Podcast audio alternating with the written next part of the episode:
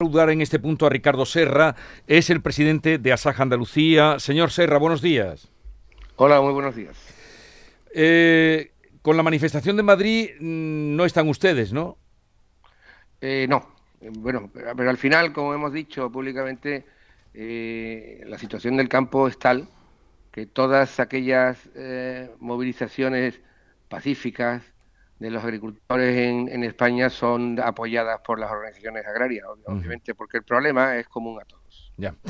A ver, señor Serra, em, la Junta de Andalucía les ha dado su apoyo.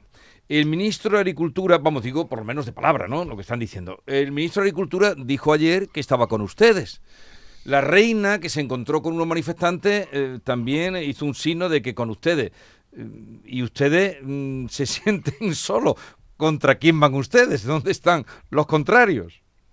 Eh, vamos a ver, es que, como dice el refrán, obras son amores y no buenas razones. El ministro de Agricultura dice, dice que está con nosotros, pero no está con nosotros en absoluto, porque lo que, algunas de las cosas que le estamos pidiendo al ministro de Agricultura dependen del ministro de Agricultura, que no sé, debe tener una extraña dualidad.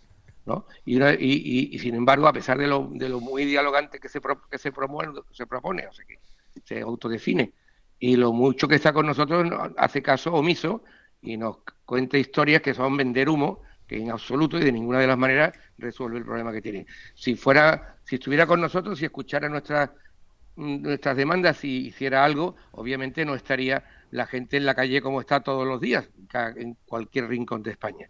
Entonces, no sé, una, cosa es decir que está con nosotros y otra cosa es estar con nosotros de verdad, escuchar nuestras demandas y algunas de ellas, tengo que insistir, dependen directamente de él y además no tienen un coste económico, otras sí, y que, se las podría adoptar en cuestión de minutos. Sin embargo, ahí estamos. Pero díganos usted, por ejemplo, lo prioritario ahora mismo para ustedes, porque llevan ya muchos días eh, y el campo mm, no hay, eh, en el campo no se puede abandonar mucho tiempo.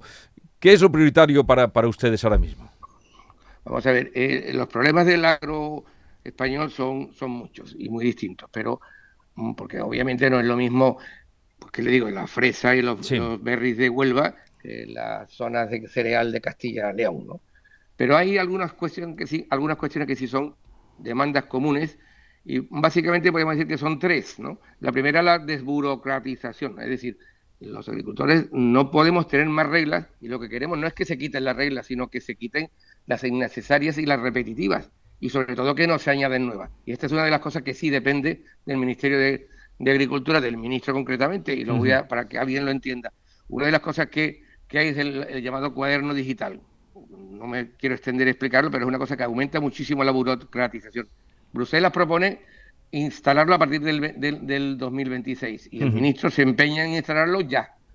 Una puede retrasarlo porque no es obligatorio ni necesario. Dos, lo que queremos que promocione en Bruselas que eso no exista, porque eso es comunicar online todo lo que estamos haciendo en tiempo real a, una supuesta chat. Eso, mm, eso, mm, esa es la primera gran demanda. La segunda gran demanda, que también es común para todos, es el tema de las llamadas cláusulas de espejo. Es decir, si nosotros estamos produciendo con una serie de condicionamientos muy importantes que encarecen y dificultan nuestra producción, pues que los que compiten con nosotros de otros de, países externos, por lo menos cumplan esas mismas condiciones.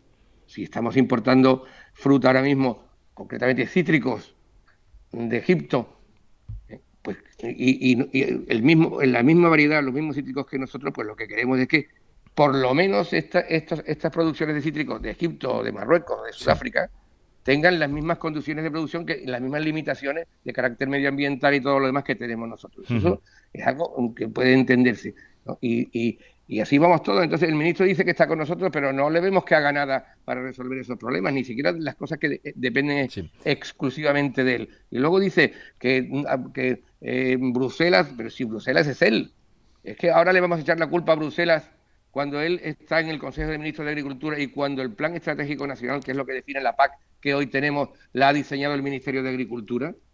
Es que no, no, no se puede. Eh, estas cosas son incomprensibles. De ahí es que esté todo el mundo en la calle. Otra cosa que dice que funciona es la ley de la cadena. Si funciona la, ley de la cadena, que dice él que funciona, ¿cómo es que todos los agricultores se quejan de los precios? Y de momento no ve usted mm, que esto pueda cambiar.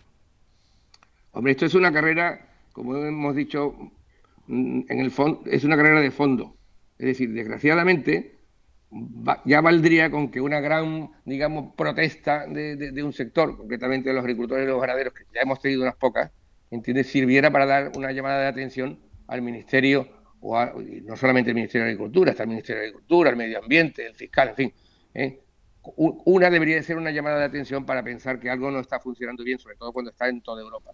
Pero desgraciadamente la cosa se va de vender humo, de contar que estamos muy preocupados y tal y cual, y no hacer nada, y eso desgraciadamente obliga a los agricultores y a los ganaderos a seguir día tras día, un día aquí, otro día allí, pasado en el otro sitio, dale que hasta que alguna vez piensen que no vamos a cansarnos hasta que de verdad no empiecen a poner soluciones encima de la mesa. Ricardo Serra, ya veremos qué ocurre hoy. Presidente de Asaja Andalucía, gracias por estar con nosotros. Un saludo y le deseo lo mejor a usted y a todos los eh, agricultores, ganaderos que están mm, defendiendo su pan en la calle y que ya llevan muchos días. Un saludo y buenos días. Sí, sí, si me lo permite, muy corto. Nosotros sentimos mucho las molestias que creamos a los ciudadanos y lo que nos gustaría es que esta historia acabara, porque como muy bien usted ha dicho al principio, tenemos mucha tarea pendiente que hacer en el campo ha llovido, ha escampado, tenemos que sembrar, cultivar, en fin, todas estas cosas. Y desgraciadamente no, nos están dejando otra opción más que seguir ahí dando a la matraca. Gracias por atendernos y ojalá esto mm, acabe pronto y que sea para bien.